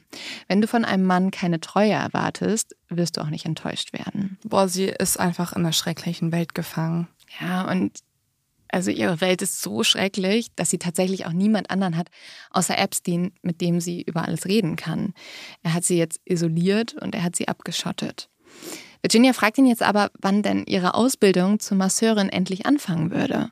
Und Epstein reagiert sofort. Aber natürlich, die Ausbildung. Ja, er sei ja ein Mann von Wort, sagt er, und er findet in seinem Kontaktbuch sofort eine bekannte Massagetherapeutin, die einen großen Kundenstamm hat. Und Epstein organisiert jetzt sofort eine Trainingssitzung und sagt, Virginia, dass diese Massagetherapeutin, die ja so anerkannt ist, ihr jetzt zeigen würde, wie eine richtige Massage aussieht. Virginia ist jetzt total aufgeregt vor dieser Sitzung. Sie denkt, jetzt endlich wird sie lernen, wie eine richtige Massage funktioniert. Doch als sie in das Massagezimmer der angeblichen Massagetherapeutin kommt, ist auch Epstein da. Die Therapeutin soll sich ausziehen, sagt er. Und das tut sie. Und diese Massagetherapeutin hat jetzt halt Sex mit Epstein und dadurch hat Virginia das Gefühl, dass Sex einfach zu einer Massage gehört, weil jetzt hat ja sozusagen sogar eine professionelle Massagetherapeutin ihr gezeigt, dass so eine Massage funktioniert. Und Virginia denkt sich, ja, vielleicht hat sie das auch nur falsch verstanden und vielleicht sind Massagen einfach immer mit Sex verbunden. Oh mein Gott, das ist so traurig. Dieses Mädchen weiß einfach nicht, was normal ist und was nicht, weil es ihr nie beigebracht wurde. Ja, und es gibt halt einen Mann, der einfach sehr viel Macht und Geld hat und sie einfach manipuliert und alle Leute um sich herum manipuliert. Virginia verbringt jetzt nicht nur mehr die Tage in der weißen Villa von Palm Beach, oft bleibt sie auch die ganze Nacht. Maxwell bringt ihr jetzt ordentliche Tischmanieren bei. Es gibt gutes Essen, es gibt etwas zu trinken und abends machen Maxwell und Virginia auch oft gemeinsame Filmeabende. Doch diese vermeintlich normalen Abende nehmen immer das gleiche Ende. Virginia soll Maxwell küssen, sexuelle Handlungen mit ihr machen, während Epstein sich selbst befriedigt. Das wird zur Abendroutine. Es fühlt sich für Virginia irgendwie wie eine komische Familie an. Und das ähm, war ehrlich gesagt einer der traurigsten Momente, die ich von ihr gesehen habe. In der Netflix-Doku sagt sie dazu Folgendes. Sie glaubte einfach nicht, dass sie irgendwo anders ein besseres Leben haben könnte. Also dieses Mädchen mhm. ist so gebrochen, dass sie merkt, das ist falsch und es schadet ihr auch.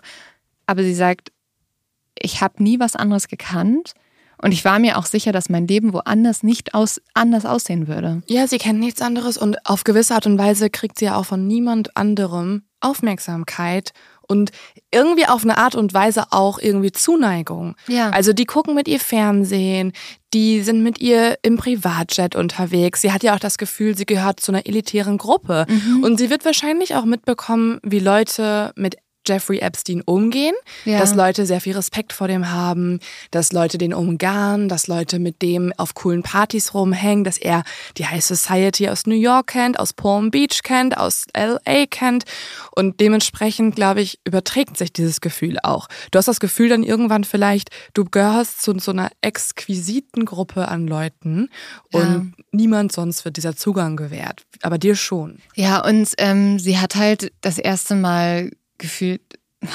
Familie ist so schlecht gesagt. Ja, aber, aber sie hat halt ja. ein Zuhause und ich glaube, das hat sie dann auch erzählt, es war so ein bisschen so, sie hatte ein gutes Leben und dann hatte sie das Gefühl, okay, einmal am Tag muss ich irgendwie diese ein, zwei Stunden ertragen mhm. und das mhm. ist sozusagen der Preis, den ich dafür zahle.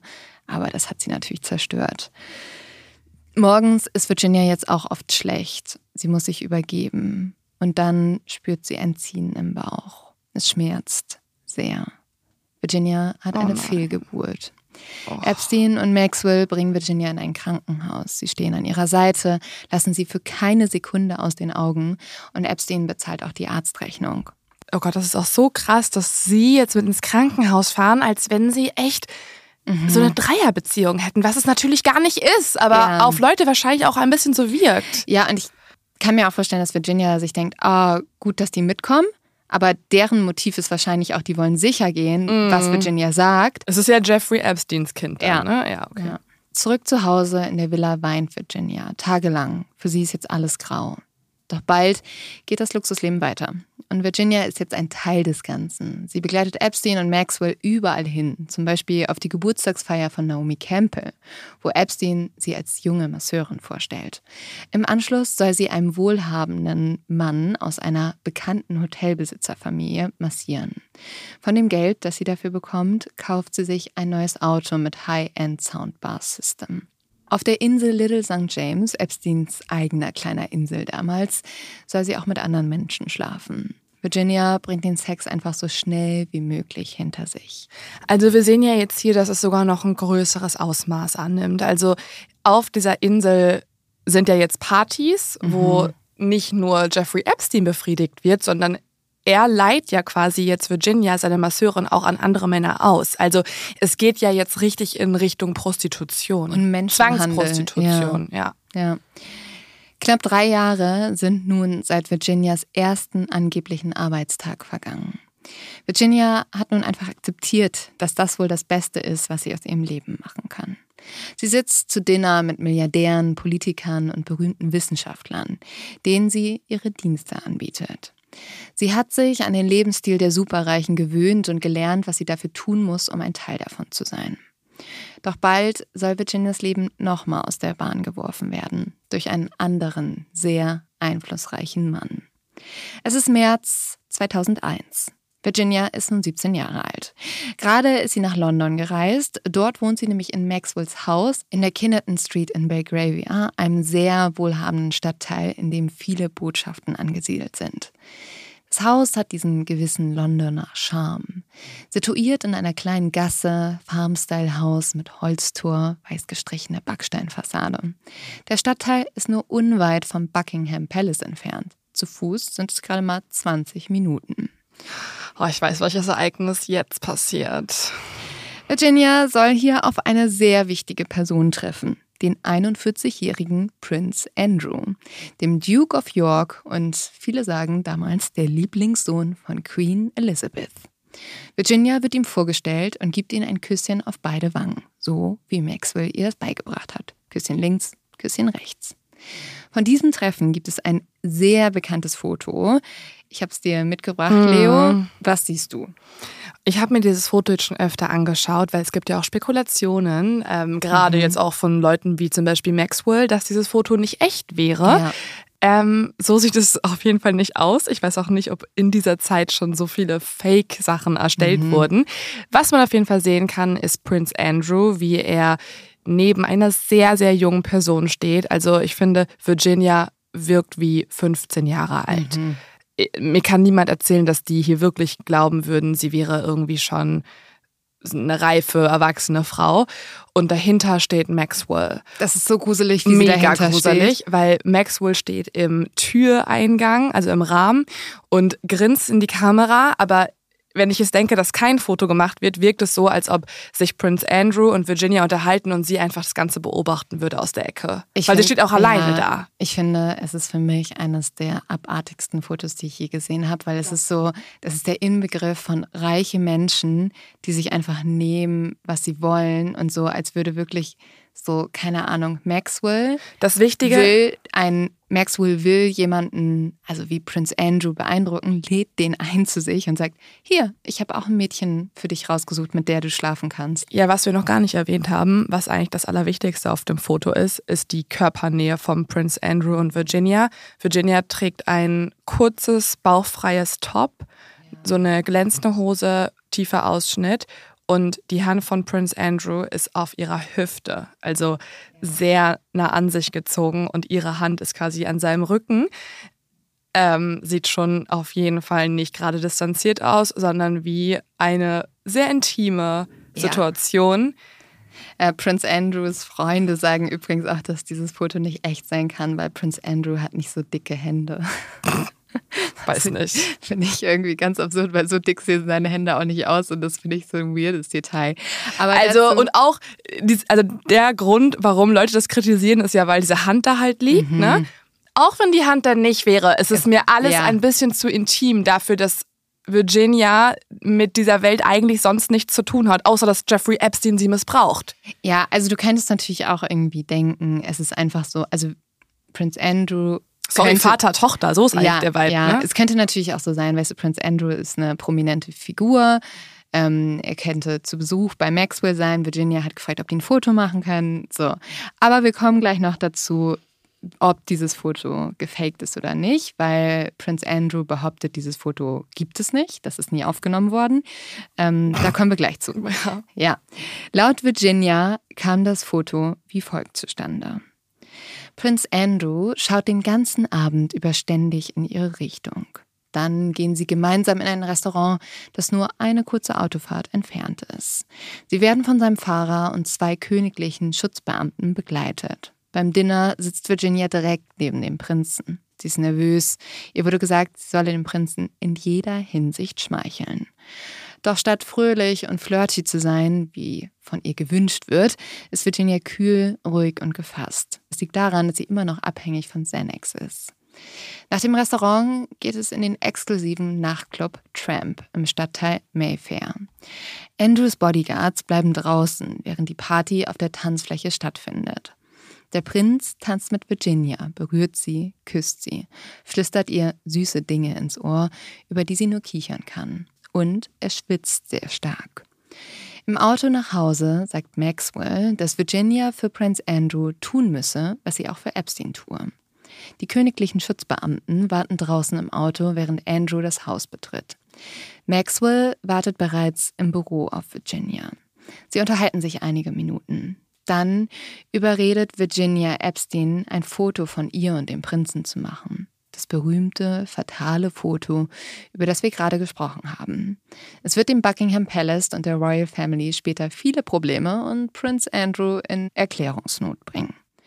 Offensichtlich hat Maxwell schon alles vorbereitet. Im Badezimmer sind Duftöle, Lotionen und Seifen bereitgelegt.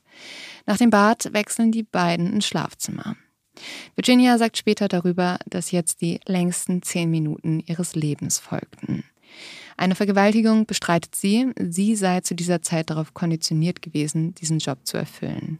Okay, also sie sagt, dass sie Sex hatten, aber sie in diesem Moment zumindest freiwillig mit ihm Sex hatte. Aber ja, natürlich, wie, inwiefern also, das mhm. freiwillig ist, ist natürlich dahingestellt und ähm, kann man sehr, sehr, sehr hinterfragen.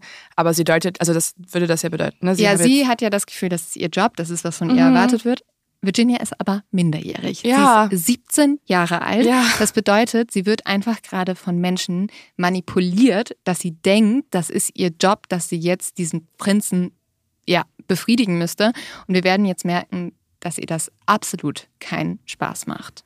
Also kurz einmal, es ist so krass, in welcher Welt wir uns hier gerade bewegen. Und ich so hinterfrage heftig. jetzt einfach so viel immer, weil mhm. wenn der Sohn von fucking Queen Elizabeth, Prince Andrew, ja. eine minderjährige Frau von Jeffrey Epstein serviert bekommt. Boah. Also das ist so ah. äh, irgendwie, ich kann das gar nicht glauben. Ja. Also klar, man sagt ja, also man geht ja oft davon aus, so dass man nicht alles weiß und dass da viel passiert mhm. in irgendwelchen Kreisen, wo man gar nicht drüber nachdenken mag und so.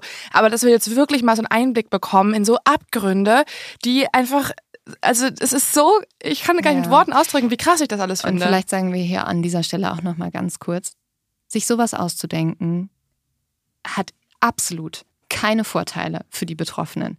Wirklich. Also gerade solche Namen zu nennen, da wird ja immer gesagt, ja, die werden dann reich dadurch. Die werden vor allem unglaublich Krass beleidigt. Verklagt. Die kriegen, also die werden, den wird alles zerstört, was irgendwo geht. Es ist nicht was, wo jemand sagt, ach geil, ja, also äh, ich habe voll die Vorteile davon, dass ich sage, dass ich sexuell missbraucht wurde. Das, und das gibt es ganz, ganz manchmal auch, aber eigentlich, also mhm. ja. Also Prince Andrew bestreitet das halt später, ne? Ja, aber da kommen wir gleich zu. Ähm, ja, das ist, das ist total absurd. Nach der Aufnahme des Fotos muss Virginia jetzt ihren sogenannten eigenen königlichen Pflichten nachkommen. Maxwell und Epstein gehen nach unten. Er hat mich befummelt, sagt Virginia später über Prince Andrew.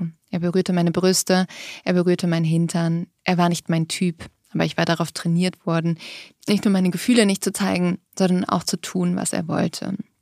Er fing an, meine Zehen zu lecken zwischen meinen Zehen an meinen Fußgewölben. Oh.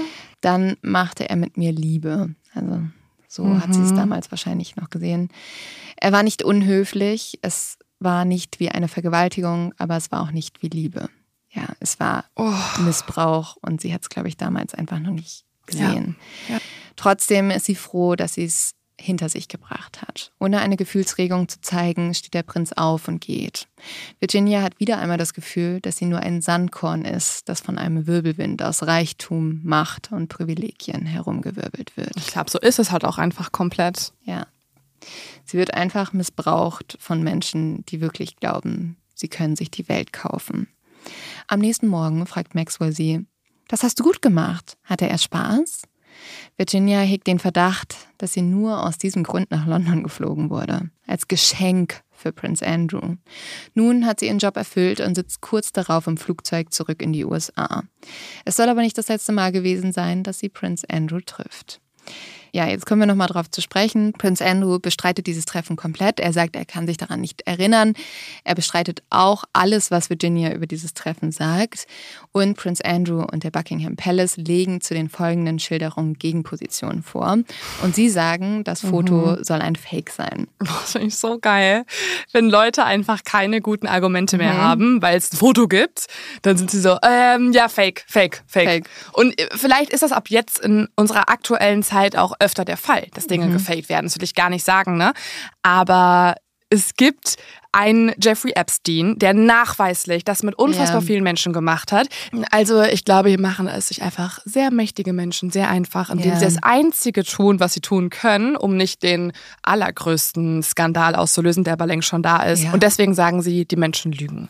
Aber es gibt auch tatsächlich also, auch, auch, Zeugen, die in diesem Club waren und die gesagt haben, sie haben Prince Andrew mit Virginia gesehen. Wollte ich gerade sagen. Mhm. Es gibt ja noch mehr Leute, die das gesehen haben. Und ähm, dieses Foto, das ja so wild diskutiert wird, wurde auch von Henny Farrett, ein Professor für digitale Forensik und Bildanalyse an der UC Berkeley School of Information, einer der führenden internationalen Experten für Bildmanipulation, untersucht. Und er sagt, Surprise! Ja, er sagt, er hat sich ganz genau die Licht- und Schattenverhältnisse auf dem Bild angeguckt. Da gibt es keine Ungereimheiten und es scheint sehr unwahrscheinlich, dass Andrews Körper oder Kopf in das Bild eingefügt wurde. Er sagt, das Foto ist kein Fake. Und auch Virginia hat gegenüber einer BBC-Sendung gesagt, es ist ein echtes Foto. Ich habe es auch ans FBI zur Untersuchung gegeben und die haben mir auch gesagt, es ist ein authentisches Foto. Also sorry, ich finde es, ich kann es gar nicht mhm. ausdrücken. Also Natürlich ist das alles so passiert. Ja. Also die Details er dahingestellt, die, also dass er einen Zehn geleckt hat. Okay, vielleicht hat er nicht einen Zehn geleckt, keine Ahnung. Mhm. Aber dass die beiden sich gesehen haben, dass er mit Jeffrey ja. Epstein zusammen war, dass er eine Minderjährige im Arm hält und seine Hand ein bisschen zu nah an ihrer mhm. Hüfte ist. Das ist alles, also finde ich, sehr, sehr, sehr, sehr, sehr wahrscheinlich. Und die Leute, die sowas anzweifeln, sind auch Leute, die einfach generell nichts ertragen, weil überhaupt über die Adelsfamilie was ja. gesagt wird und so sind. Ja, also, das ist alles gelogen. Ich habe jetzt einen verfrühten Lim-Tipp für euch, wenn ihr euch heute mal richtig aufregen wollt und auch die größte PR-Katastrophe sehen wollt, die ich je in meinem Leben gesehen habe. Also ich glaube wirklich, dieses Video wird an PR-Unis jetzt gezeigt, um zu zeigen, wie du es nicht machst. Nämlich 2019 hat Prince Andrew den BBC News ein Interview gegeben. Dieses Interview hat er denen gegeben, um diese ganzen Vorwürfe halt aus dem Weg zu räumen und endlich oh dafür Gott. zu sorgen. Oh mein Gott, ich will gar nicht wissen, wie nervös er davor war. Also es ist, also Leo, dieses dieses Interview, ich konnte das nicht glauben. Ich war so, wie konnten da Leute dahinter stehen, die so eigentlich irgendwie Prince Andrew begleiten und das nicht abbrechen? Es ist die größte PR-Katastrophe überhaupt. Warum? Über 45 Minuten redet sich Prince Andrew um Kopf und Kragen. Also er sitzt auf diesem Stuhl und die Journalistin konfrontiert ihn mit den Vorwürfen ne, und sagt so, ja, also Jeffrey Epstein ist ja einer ihrer ähm, besten Freunde. So Jeffrey Epstein, als der am Ende, ähm, als schon so Untersuchungen gegen ihn mhm. geführt worden, hat sich Prince Andrew noch mit Jeffrey Epstein getroffen und die wurden in so einem Park fotografiert und so. Oh und er hat ja auch immer noch bei Epstein geschlafen. Und dann oh. konfrontiert diese Journalistin Prince Andrew damit.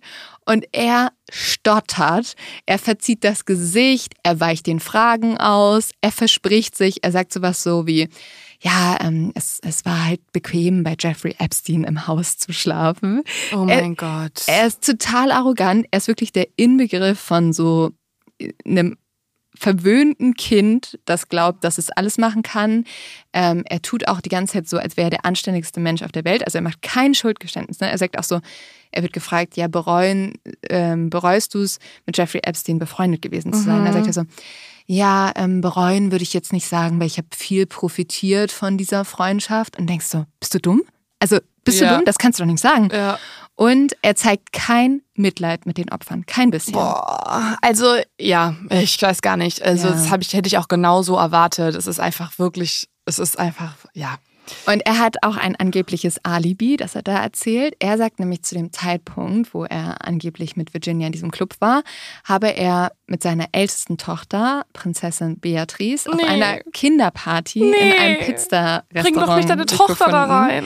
Ja, und dann sagt halt so, dann sagt die Journalistin so, ja, es ein bisschen komisch, dass du dich so konkret an diese, dieses Pizza-Restaurant erinnerst, genau mhm. an dem Tag. Und dann sagt er so, ja, aber für mich ist es wirklich was Außergewöhnliches, in einem Pizzarestaurant zu gehen. es ist alles so, es ist so schlecht. Und dann fängt er auch noch an, boah, es wird noch, es wird noch doller. Dann sagt er, ja, also woran man wirklich sieht, dass Virginia lügt, ist, dass sie sagt, dass er so stark geschwitzt hat. Weil er behauptet, dass er gar nicht doll schwitzen kann, zumindest zu diesem, das betont er auch immer, ja, also zu diesem Zeitpunkt kann ich nicht doll schwitzen, weil man sieht auch gefühlt, wie er in dem Interview schwitzt. Er sagt so, ja, oh er hatte halt so eine Adrenalinüberdosis während eines Krieges, also während des Falklandkrieges.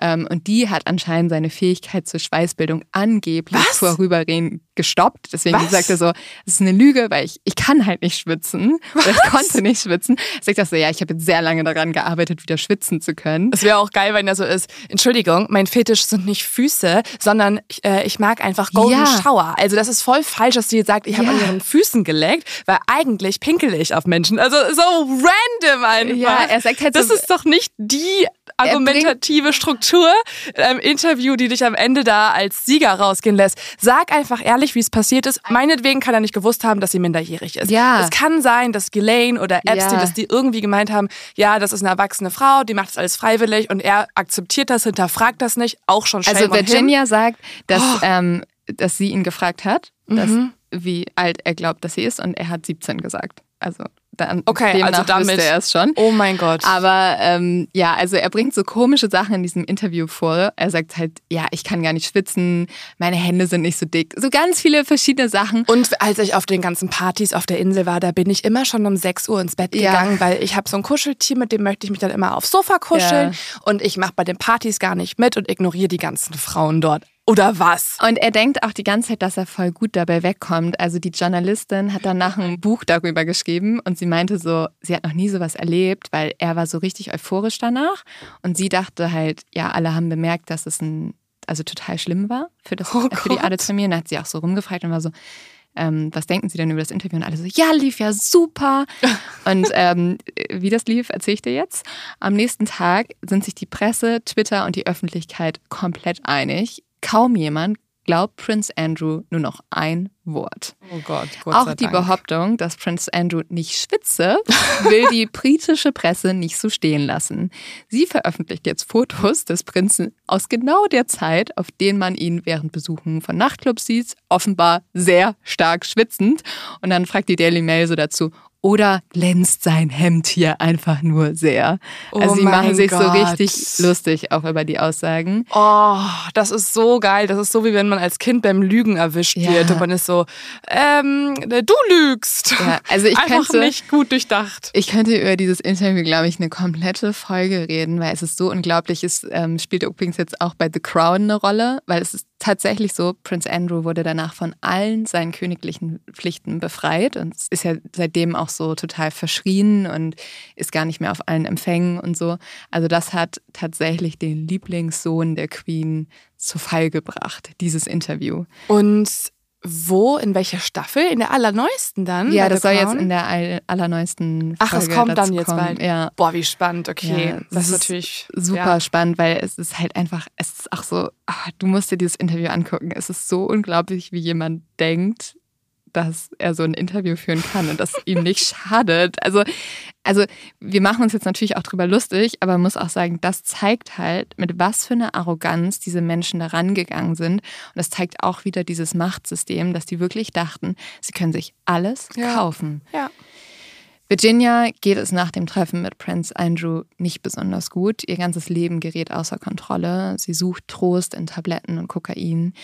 Ich glaube auch, auch wenn es auf den ersten Blick sich für sie dann nach einem Job anfühlt, dass ähm, die Konsequenzen erst später kommen und wenn sie dann halt alleine ist, sie wahrscheinlich mit den ganzen Sachen nicht umgehen kann und dann zu den Drogen greift. Mhm. Epstein macht Virginia immer wieder deutlich, dass sie weiterhin jung genug aussehen muss. Deswegen hält sie sich fit, lässt sich die Zähne bleachen und kauft sich mit Epsteins Geld elegante Kleider. Oh, ii, dass er das sagt, also weil er einfach auf sehr, sehr junge Frauen steht. Ja, oh. sie begleitet ihn jetzt zu Konferenzen und zu Dinnerpartys und trifft sich mit Prominenten, Milliardären, Kongressabgeordneten und Parlamentsmitgliedern. Also wir haben ja einfach so einen Missbrauch an einer Minderjährigen, der durch das ganze System geht. Epstein behält Virginia aber weitgehend für sich, leiht sie, bitte in Anführungsstrichen verstehen, nur zu besonderen Anlässen aus und Virginia fühlt sich, als lebe sie in einem Gefängnis ohne Gitterstäbe oder als sei sie eine Sklavin in einem Land, das die Sklaverei eigentlich schon vor fast 140 Jahren abgeschafft hat. Später sagt Virginia, ohne auf die Einzelheiten der sexuellen Handlung einzugehen, die ich ertragen musste, gab es Zeiten, in denen ich nicht wusste, ob ich überleben würde. Im Jahr 2002 spitzt sich die Situation dann nochmal zu. Maxwell und Epstein sind nämlich wieder mal der Meinung, dass man mit Geld wirklich alles kaufen kann. An einem Abend unterbreitet Epstein Virginia ein Angebot. Er bittet sie, ihm ein Kind zu gebären. Maxwell steuert bei, dass sie rund um die Uhr Kindermädchen haben würde und für alles sei gesorgt. Boah, ich weiß gar nicht mehr, was ich dazu noch sagen soll. So schrecklich. Und Virginia ist wieder in dieser totalen Machtmanipulation drin und sie fühlt sich zuerst sogar irgendwie seltsam geschmeichelt.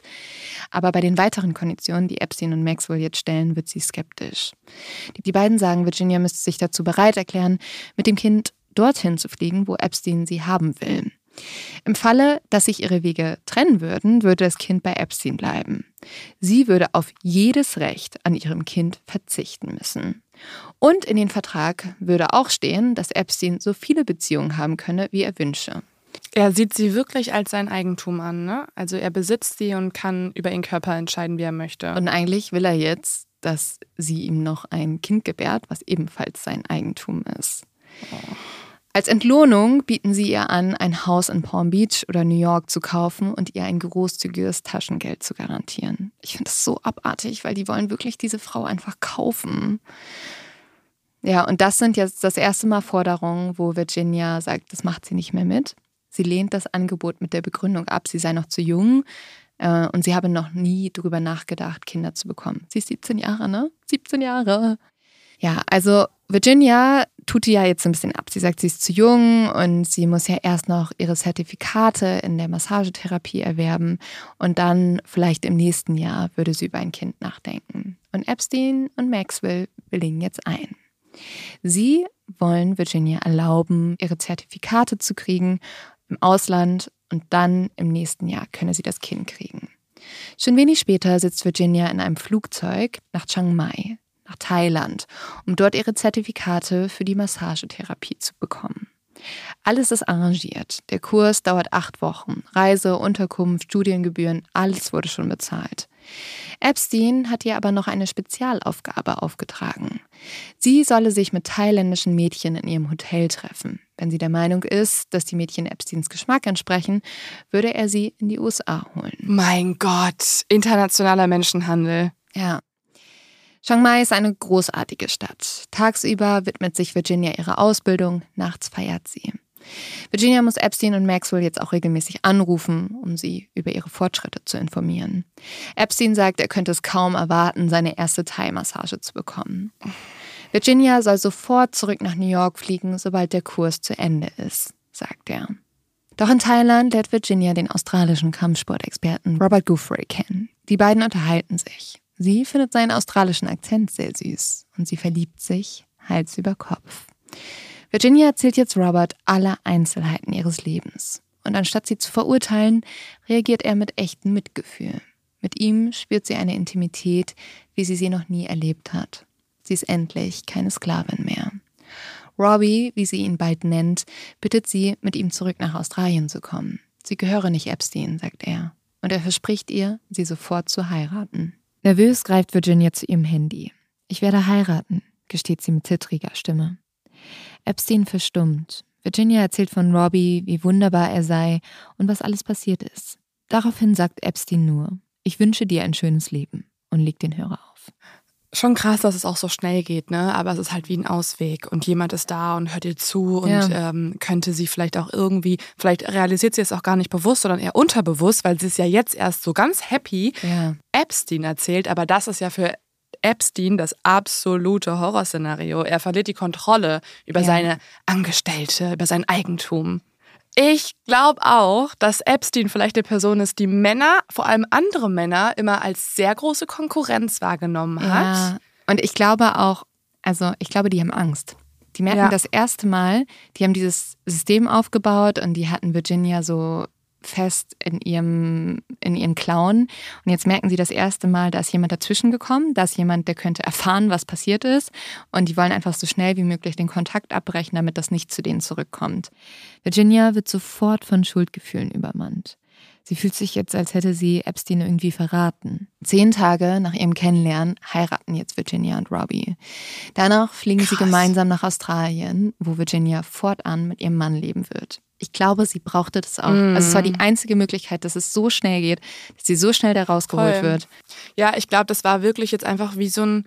Die beiden sind ja auch immer noch zusammen, ne? Ja. Und ich glaube, das ist halt wie du gerade schon sagst, das war der Ausweg. Ja. Sie hat jemanden gefunden, der sie da rausholt, der sie vielleicht auch so fast aufweckt, so das ja. ist nicht normal, komm mit mir und dass sie innerhalb von zehn Tagen heiraten, dass er all in geht und nicht noch erstmal Zweifel ja. hat. Was ist das für eine? Sie Warum reist du mit einem Millionär umher? Sie braucht auch diese Hochzeit, ne? Diese Sicherheit. Mhm. Also damit ihr wirklich jemand sagt, nein, ich bin wirklich für dich da, so ich mhm. bin wirklich da.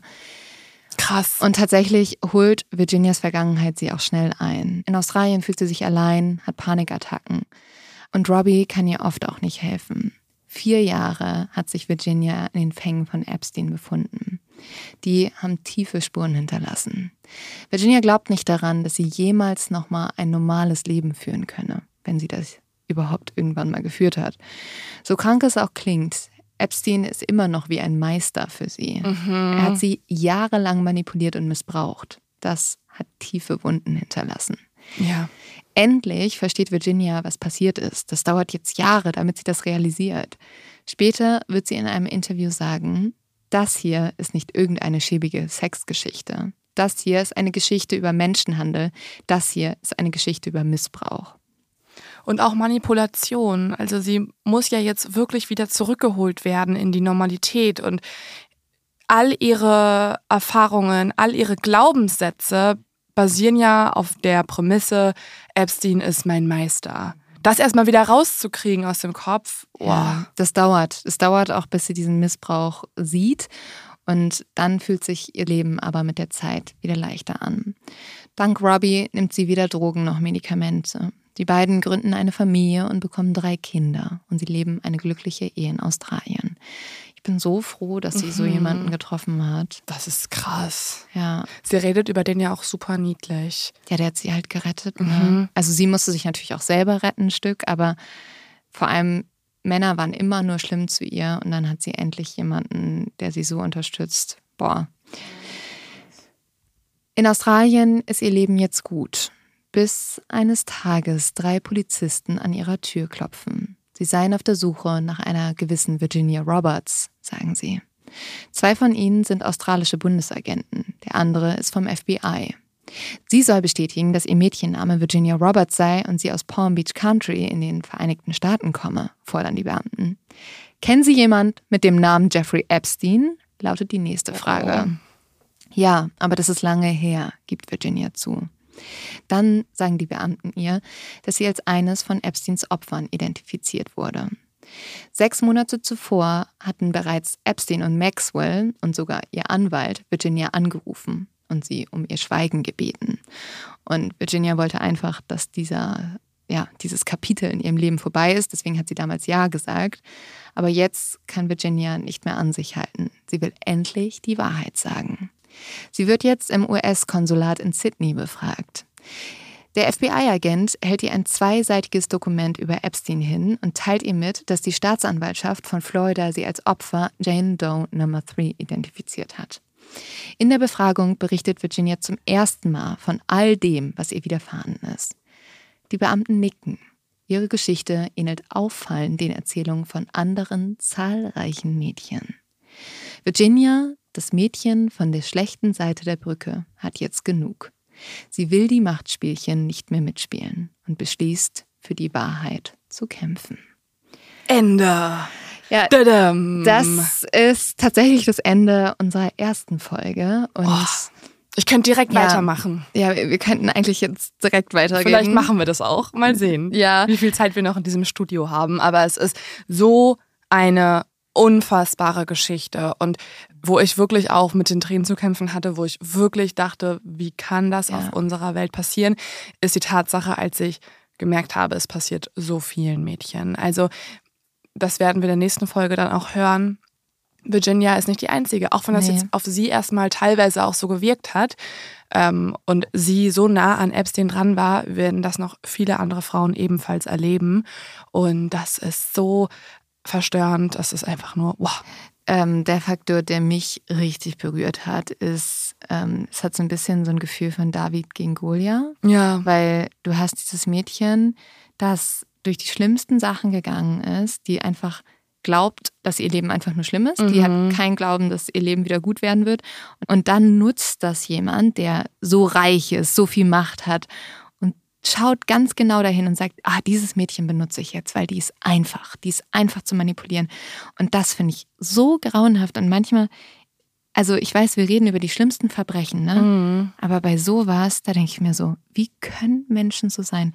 Wie können Menschen das tun? Eine Empfehlung ähm, als Leo-Tipp am Ende der Folge ist ein aktueller Kinofilm, in dem ich war, der auf gewisse Art und Weise dieses Thema auch behandelt, also wie mit Frauen umgegangen wird, gerade auch mit Frauen mit traumatischen Erlebnissen und Frauen, die ausgenutzt werden können. Äh, Poor Things, Uh. gerade im Kino mit Emma Stone, äh, von einem griechischen Regisseur, der auch ähnliche Filme gemacht hat.